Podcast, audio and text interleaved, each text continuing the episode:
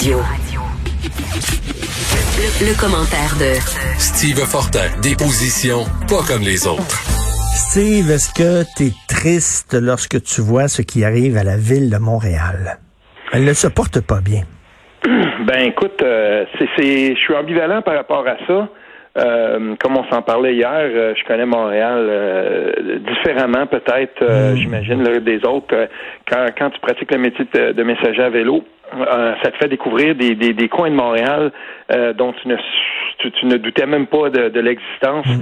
Je me souviens à un moment donné quand les premiers beaux labos, laboratoires de, d'intelligence artificielle ou de développement de jeux web et tout ça là, dans, le, dans, dans le si on veut dans le vieux Montréal, je pense à la rue Nazareth par exemple. Là, je me souviens à l'époque de oui. qui était là, c'était tellement beau, ça avait l'air désaffecté, puis tu rentrais là, puis c'était des heures de travail qui étaient. Moi, je rêvais de travailler dans hmm. un heure de travail comme ça. Tu sais, ça existe. Euh, et, j'ai vu le beau et le moins beau de Montréal. Euh, pour moi, cette dualité-là, j'ai longtemps apprécié et aimé ça, mais à un moment donné, il y a eu un point de rupture. pour moi, c'était euh, cette, euh, ben, premièrement, il y avait bien entendu c'était de, plus en plus cher de se loger et euh, mm. aussi c'était de plus en plus cher d'entrer et de sortir. Et une anecdote, Richard, à un moment donné, je, je contribuais avec à, un livre avec un éditeur de Montréal. Puis je me souviens que certains des collaborateurs, on, devait se rencontrer chez, chez l'éditeur dans le centre-ville. Ben ça n'a pas été long qu'à un moment donné, on a trouvé d'autres d'autres options. On allait se rencontrer à Laval. On ne voulait, ah, oui. on ne voulait tout simplement plus avoir à affronter le trafic. Ou sinon, on se disait, oui, mais on a une toute petite plage horaire. Il faut que ce soit entre 10 et 2 parce que entrer et sortir de Montréal, je veux dire, ça devient, euh, ça devient là, juste tu, veux, tu veux juste plus y aller. Puis ça, c'est, ça mm-hmm. peut pas être bon pour la ville de Montréal, mm-hmm. cette circulation-là, puis cette, espèce de densité là qui fait qu'à un moment donné, tu, préfères faire tout ailleurs. Là. Et qu'est-ce que tu penses des super pistes cyclables qu'on veut qu'on veut construire là? Ben, moi, je, je, suis de ceux qui, euh, généralement, est, est, euh, est toujours d'accord avec plus de vélos. Euh, la ville de Montréal est en fait étant ce qu'elle est, il faut créer des axes euh, par lesquels on peut euh, entrer et sortir de Montréal du nord au sud puis de l'est à l'ouest. Euh, et, et, moi, j'ai rien contre, j'ai rien contre ça, mais c'est de la façon dont on va le faire. puis il faut pas oublier une chose. J'ai lu le témoignage d'un restaurateur sur la rue Saint-Denis qui qui était littéralement en crise parce qu'il disait, ben mhm. écoute, on est en train d'enlever toutes les, c'est de plus en plus difficile de stationner tout ça. Puis lui, il disait, moi, je me spécialise dans des repas, des des six, sept services. Puis il dit, des gens qui viennent à vélo puis qui viennent prendre repas à mon restaurant, puis qui, euh, tu sais, il y en a pas. Il dit, ça prend des places pour se stationner. Ces gens-là viennent, puis c'est ma clientèle. Et, je sais qu'on va transformer la ville de Montréal. Puis le plus drôle là-dedans, c'est que mes amis, les quelques rares amis que j'ai encore et qui ont adopté Montréal et qui restent euh, envers et contre tout, ces gens-là généralement sont d'accord avec la façon dont euh, c'est géré à Montréal, le plus de vélos, le moins de stationnement. Ils vont s'en accommoder. Donc, il faut, il faut penser qu'il y en a des gens à Montréal qui sont d'accord avec ce qui se passe. Et, et, et, là, on va voir euh, pendant les prochains mois qu'est-ce qui va se passer de ce côté-là, parce que on le sait, tout le monde le sait. Euh, en ce moment, Denis Coderre n'a fait que retarder l'annonce, mais lui... Je pense qu'il va revenir? Ah oui, lui met l'orteil à l'eau, puis il attend juste de voir... Hmm. Euh, jusqu'à quel point la grogne envers euh, Valérie Plante, puis comment elle va se manifester, et si Denis Coderre peut devenir la personne pour fédérer le vote euh, de protestation contre Valérie Plante. Et il y a des gens autour aussi qui, qui, pourraient être intéressés à devenir conseillers ou faire partie d'une équipe. Il y a des gens qui attendent juste de voir si Denis Coderre va se lancer, parce que si c'est lui, il va être capable déjà de compter sur des personnes probablement là, assez intéressantes pour faire une équipe, monter une équipe. Puis, mais, mais sais, en même temps, là, c'est back to the future. Là, on retourne en arrière. Là. Moi, je suis, pas contre le fait de, de, de, de, voter pour quelqu'un d'autre que Valérie Plante. Quand même, on peut pas trouver quelqu'un d'autre que Denis Coderre. Il l'a fait, de Denis Coderre. Il était là. Oui, mais pour, pour diriger Montréal, euh, il faut, on va pas se leurrer là. Euh, ça prend un profil particulier. Premièrement, il faut que tu sois capable de plaire à la fois à un électorat, si on veut, peut-être plus dans l'est francophone et tout ça, mais il faut aussi que tu sois capable d'aller chercher des votes dans l'ouest où on est allergique, euh, euh, je veux dire de façon viscérale à toute personne qui pourrait représenter un profil nationaliste. Parlez-en à, à, Madame Harel quand elle s'est présentée. je veux dire, tu sais, c'est particulier la ville de Montréal. Puis en ce moment je veux dire, quand on regarde les, les, les, bon, c'est encore loin la course, mais il faut quand même placer ses pions pour être capable de faire campagne. Donc, on est en ce moment dans, dans, dans cet espace-temps où ceux qui pourraient être intéressés à briguer la, la, la, mairie de Montréal sont justement sur le terrain, puis des fois discrètement, des fois moins discrètement, regardent leurs appuis, regardent est-ce que ça pourrait fonctionner pour moi ou pas. Puis, je veux dire, ça va prendre une, une candidature qui, qui va être capable de, de, hmm. de, de fédérer le vote. Puis, Denis Coderre, quoi qu'on en dise, il y a encore une certaine aura. Il y a encore des gens qui, euh, qui, se mieux dans le temps de Denis Coderre. Fait que dans un cas comme celui-là, ben, on revient en arrière. N'oublions pas, en 2012, là, quand les gens étaient écœurés de Jean Charest, Jean hmm. Charest a quand même fait, euh, tu sais, il a fait un score, il, il, il, a, pas, le Parti libéral s'est pas totalement effondré. il y a encore des, des tu sais, je veux dire, à ce moment-là, il y a des gens qui disaient non, mais tu sais, entre le PQ à tout prendre et tout ça. Puis plus on avance, un jour, là, quand, quand il y aura des gens qui vont être tannés de, de, de, de comment c'est mené par, euh, par François Legault, on va, on, regarde, on va regarder où? On, va revenir à les, aux, anciennes, euh, aux anciennes amours. C'est toujours comme ça que ça hmm. fonctionne, la politique. Et écoute, parlant de Montréal, là, on sait qu'on a connu, il y a un boom hein, immobilier en région, un gros boom immobilier. Et là, je parle pas seulement euh, en, en banlieue, en campagne. Il y a des gens qui quitte Montréal. C'est sûr que la pandémie n'aide pas, mais moi j'ai fait le tour que j'ai fait. Je suis allé à l'extérieur, bien sûr, de Montréal cet été comme tout le monde. Je suis allé dans la région de Charlevoix, je suis allé à Québec, je suis allé un petit peu partout. Et écoute, j'ai rencontré plein de gens, une barmaid entre autres qui est une fille de Montréal qui en pouvait plus. Elle vit à Charlevoix à cette heure, est bien. Elle dit que c'était toxique la vie à Montréal. Maintenant, je respire puis tout ça. Et euh, il y en a beaucoup, hein.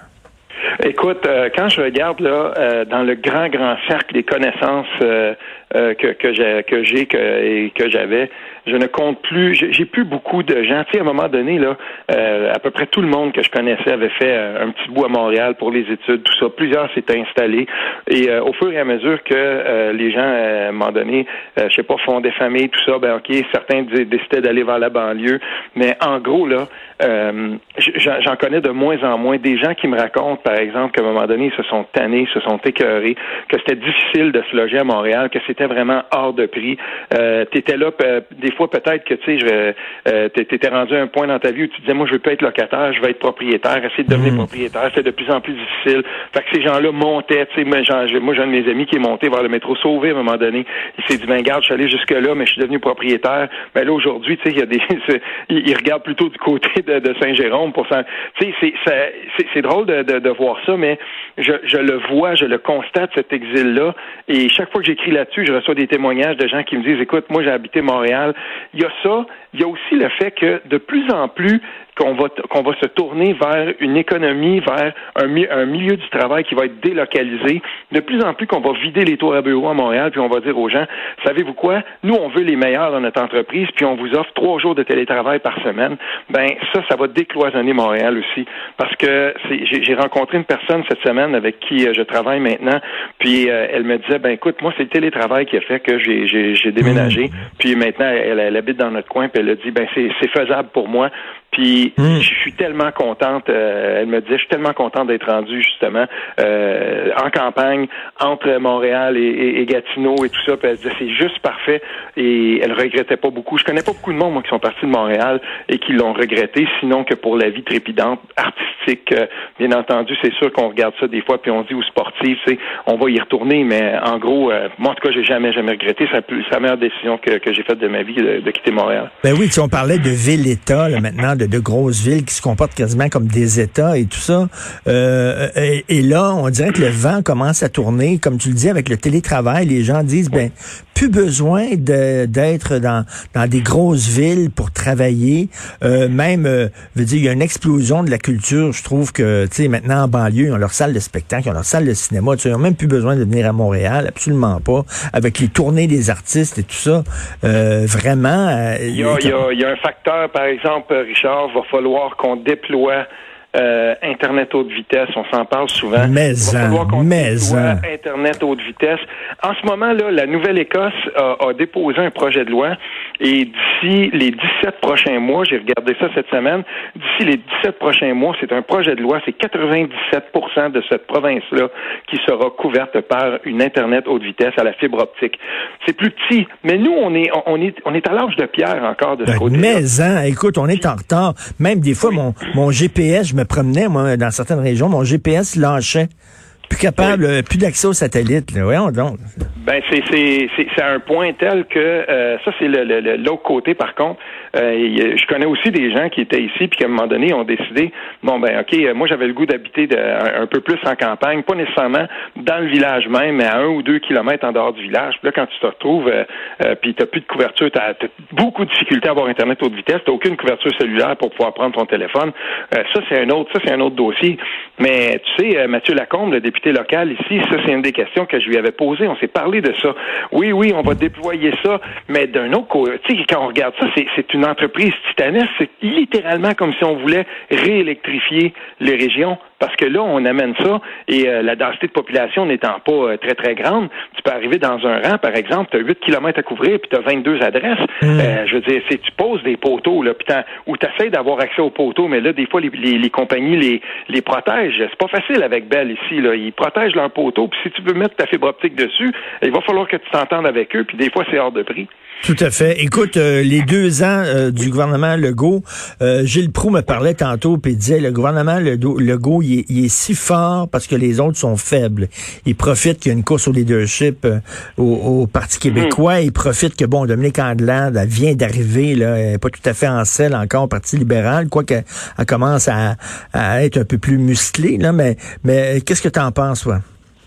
Ben écoute, euh, en ce moment, c'est certain que François Legault profite du fait que l'opposition devant lui, euh, c'est ses limites. Euh, J'écoutais une analyse de Martine Biron à Radio-Canada par rapport au caucus précessionnel du Parti libéral. Elle faisait état des dissensions qui existent dans ce parti-là. Maintenant, on, on, en parle ouvertement.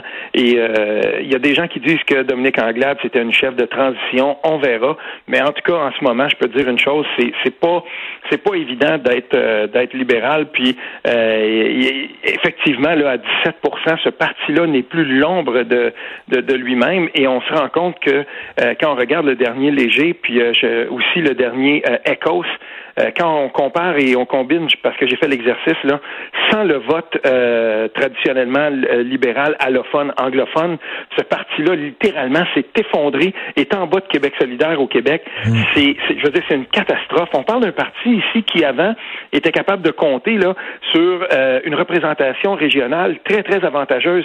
Là maintenant, ça c'est complètement terminé, c'est effacé et on n'en parle pas assez à quel point ce parti-là. On, parle souvent du PQ, ouais, le PQ il va disparaître et tout ça. Mais en gros, la, la CAQ a remplacé, euh, a remplacé et, et essaie d'occuper ce terrain-là. Mais le Parti libéral est vraiment en danger de, de devenir un gros parti égalité où on va conserver des députés dans des régions très, très allophones et anglophones.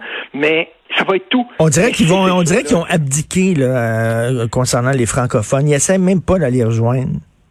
Ben, il voudrait les rejoindre comment? La position du parti est, est aux antipodes sur bien des dossiers, puis des dossiers importants. Je veux bien qu'on discute des questions, comme on dit en parenthèse ou entre guillemets, là, identitaires, mais c'est important, ça. Puis quand un parti se retrouve complètement, mais à côté euh, de la plaque, mhm je veux dire, il n'y a, plus rien à faire pour ce parti-là de ce côté-là, où on change radicalement, puis qu'on s'adapte à la réalité québécoise, puis on prend en compte que c'est normal et tout à fait légitime que les, les, les Québécois, par exemple, continuent à vouloir défendre la laïcité, la langue, la préséance du français. Si on l'accepte pas, ben il faudra vivre avec les résultats électoraux qui viennent avec. Écoute, je pense que Mario Dumont a un bon pusher parce que ce matin, ce matin, il imagine, il imagine une fusion de Parti libéral et Québec solidaire. J'ai écrit ça, là, Richard, il y a quelques années. Je pourrais retrouver ce texte-là. Euh, à un moment donné, j'avais écrit ça, mais moi, c'était plutôt d'un point de vue ironique. Je me disais, il y a de mm. plus en plus d'axes qui relient Québec solidaire et le Parti libéral.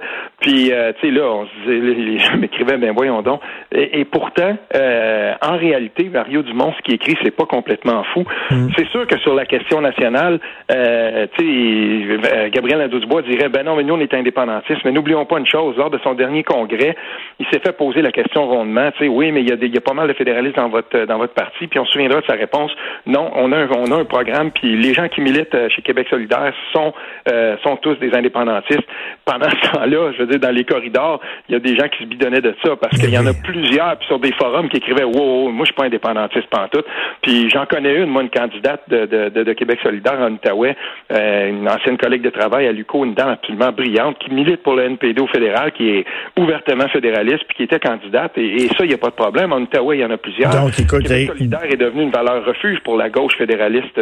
Gabriel Nadeau-Dubois, chef du Parti libéral du Québec, ce serait assez rigolo. Passe un excellent week-end de trois jours. Il annonce très beau. Salut, Sylvain Fortin. Bye. Salut. Martino, ne ratez plus rien. Cette émission est aussi disponible en podcast dans la bibliothèque balado de l'application ou du site cul.radio.